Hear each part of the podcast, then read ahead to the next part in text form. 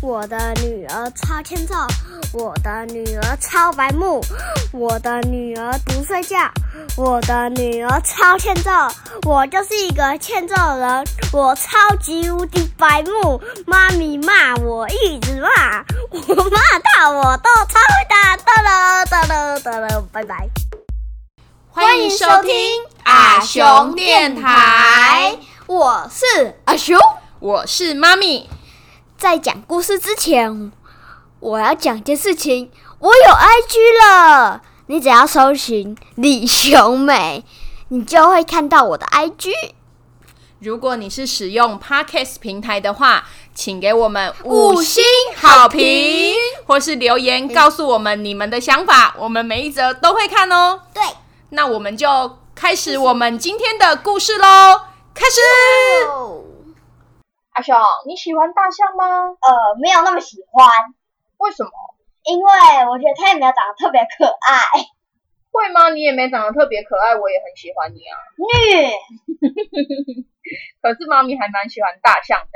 我觉得大象有一种稳定人心的感觉，感觉让人家觉得它有它在很可靠，可能它吨位也很重，所以就会觉得说，嗯，有它在很放心。而且你不觉得它用鼻子在吃草很萌吗？有。有点，那你干嘛尴尬？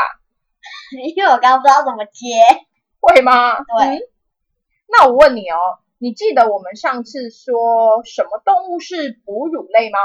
如果是从妈妈肚子里面生出来的，就是，但是，呃，有一些是生蛋的，不是哦。那比如说什么东西是从妈妈肚子里面生出来的？人呐，金金鱼是吗？嗯。哦，金鱼也是，还有。狗，嗯，蝴蝶不是，蝴蝶是不不不产卵，还有金鱼也不是。你刚刚不是说金鱼是吗？我是说住在鱼缸里面的金鱼。哦，不是住在海里面。不是那个金鱼，是金鱼。哦，那还有吗？呃，我不知道。大象也是哺乳类。大象也是哺乳类。嗯，哺乳类哦。哺乳类。那妈咪，你为什么今天要讲大象？哦。因为妈咪今天要来讲泰国的国宝亚洲象啊，泰国有亚洲象。嗯，之前我们说过好几个国家的国宝动物，你还记得吗？记得。那你来说说看有什么？羊驼，我最近只记得羊驼，因为羊驼会吐口水。你只记得羊驼，还有吗？哦，还有还有无尾熊、孟加拉虎，还有圣伯纳犬，还有北极熊。对啊，我上次明明讲那么多，如果你只记得羊驼，我会很伤心呢。这次还要讲大象。嗯，那我问你哦，那如果你想到泰国，你会想到什么啊？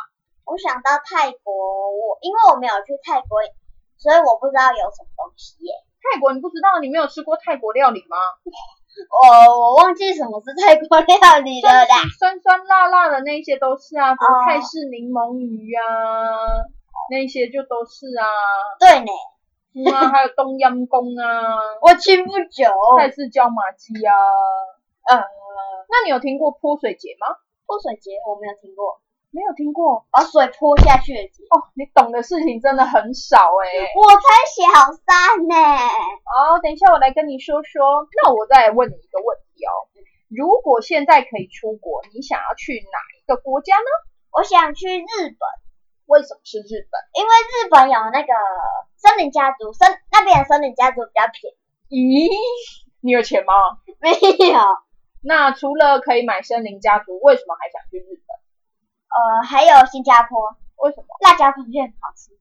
新加坡饭也很好吃。海南鸡饭 不是新加坡饭。哦，讲到吃的事情，你精神就很好哎。对。好了好了，那我们来说回主题，亚洲象吧。你知道亚洲象啊，不仅是泰国非常重要的象征，也是观光客到泰国必看的动物哦。那你知道泰国在哪吗？泰国我哪知？你哪知？对，妈妈来告诉你吧。泰国是位于在中南半岛上，它曾经是国力很强盛的国家哦。其实啊，泰国跟缅甸是中南半岛面积最大的两个国家，两个，嗯。缅甸跟泰国是分别不同的两个国家哦，原来原来。在十六世纪到十八世纪之间，这两个国家经常为了争夺土地发生战争。据说啊，亚洲象当时就是被指派当成骑兵一起上战场，所以泰国人常常会说他们的国家是在象背上迎来的，就像清朝一样，他们说他们的天下是在马背上打来的。因此啊，亚洲象在泰国人心中象征了荣誉、尊贵跟力量。像是在泰国的很多建筑上都看得到很多大象的造型跟装饰。为什么没有重量？重量，因为大象很重。啊，有力量啊，哦有重量，有 power 啊。好了好了，你都一直打断我，这就表示啊，大象在泰国人心中到现在依然是非常重要的精神象征哦。传说有还有一种白色的大象。白色大象，我现在有在那个新闻上还是动物星球上面看过。真的、哦，它除了皮肤是白色的以外，甚至连眼珠跟脚趾甲都接近白色哦，跟其他大象很不一样，对吧？对吧？所以呢，很不一样，物以稀为贵嘛，所以它非常珍贵，也就被认为说它能够带来好运。据说，只要国王在位的时候能拥有几头白色的大象，就能带来和平跟繁荣。人们也相信白色的大象能够辅佐国王，替国家带来好运。这种信仰不止在泰国哦，也流传在缅甸啊、柬埔寨、辽国等等东南亚的国家。那时候，以前呢、啊，我们都会用什么动物来代替我们去犁田啊、拉重物啊？你知道吗？黄牛或是水牛。哦，这个你就知道，你不是才小学三年级？呃，这个我有听，我有听故事听到，哎呦，听到。在泰国跟缅甸的战争结束以后啊，退役后的大象是不是就没有工作了？应该不是吧？哦，没错，因为呢，他们早就被人类驯服了嘛，所以呢，就能继续的为人类工作啊。耕田，嗯，你答对了，田不会被采采扁吗？不会啦，啊，那个要把土踩松啊，像是拓荒啊、建道路啊、犁田耕种等，都需要大象。那个时候啊，几乎大家都会养大象，就像台湾的农夫养牛一样。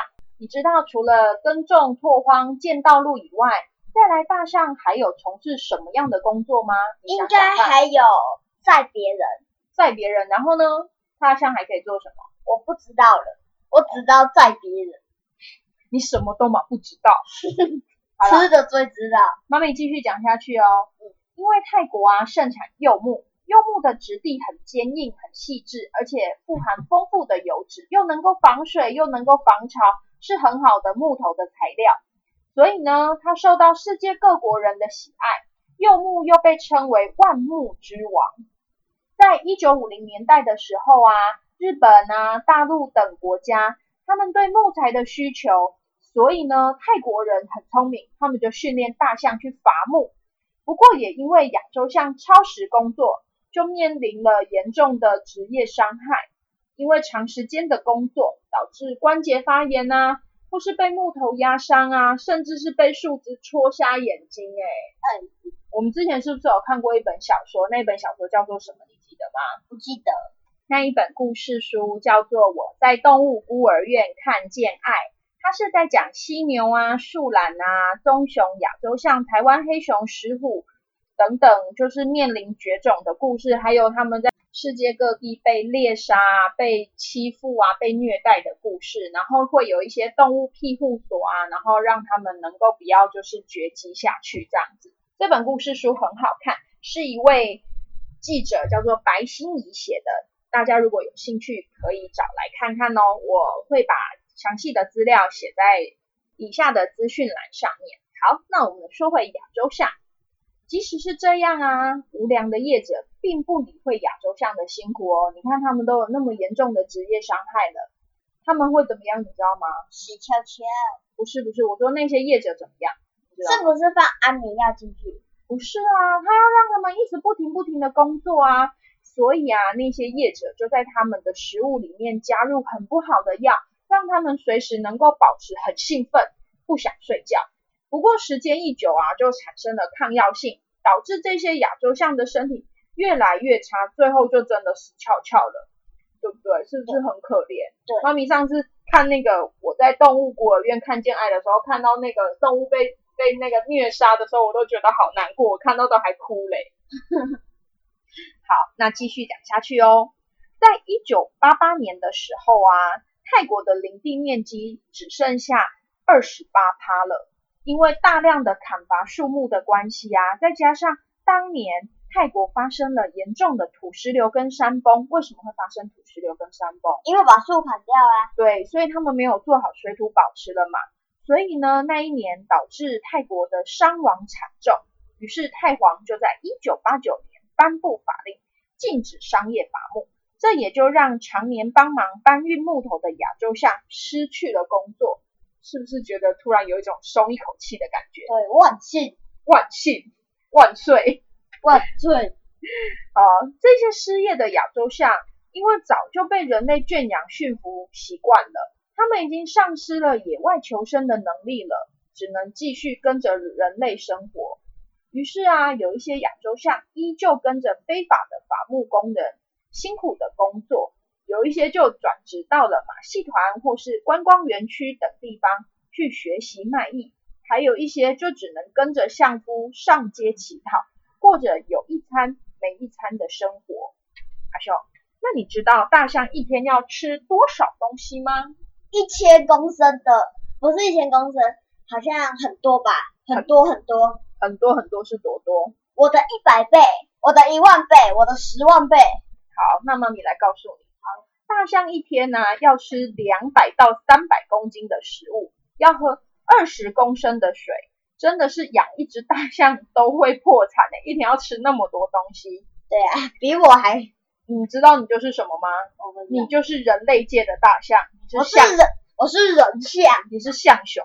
象熊。超会吃的，所以一般人呢根本没有办法负荷那么大的金钱支出嘛，对不对？对于是之前的伐木业者啊，就把大象卖给了观光业者，因为这些亚洲象已经懂得基本的服从了嘛，我们刚刚有说到，所以呢，他们很容易学习新的技能，所以驯象人在训练他们踢足球啊、骑车啊、画画等，他们很快就会上手了。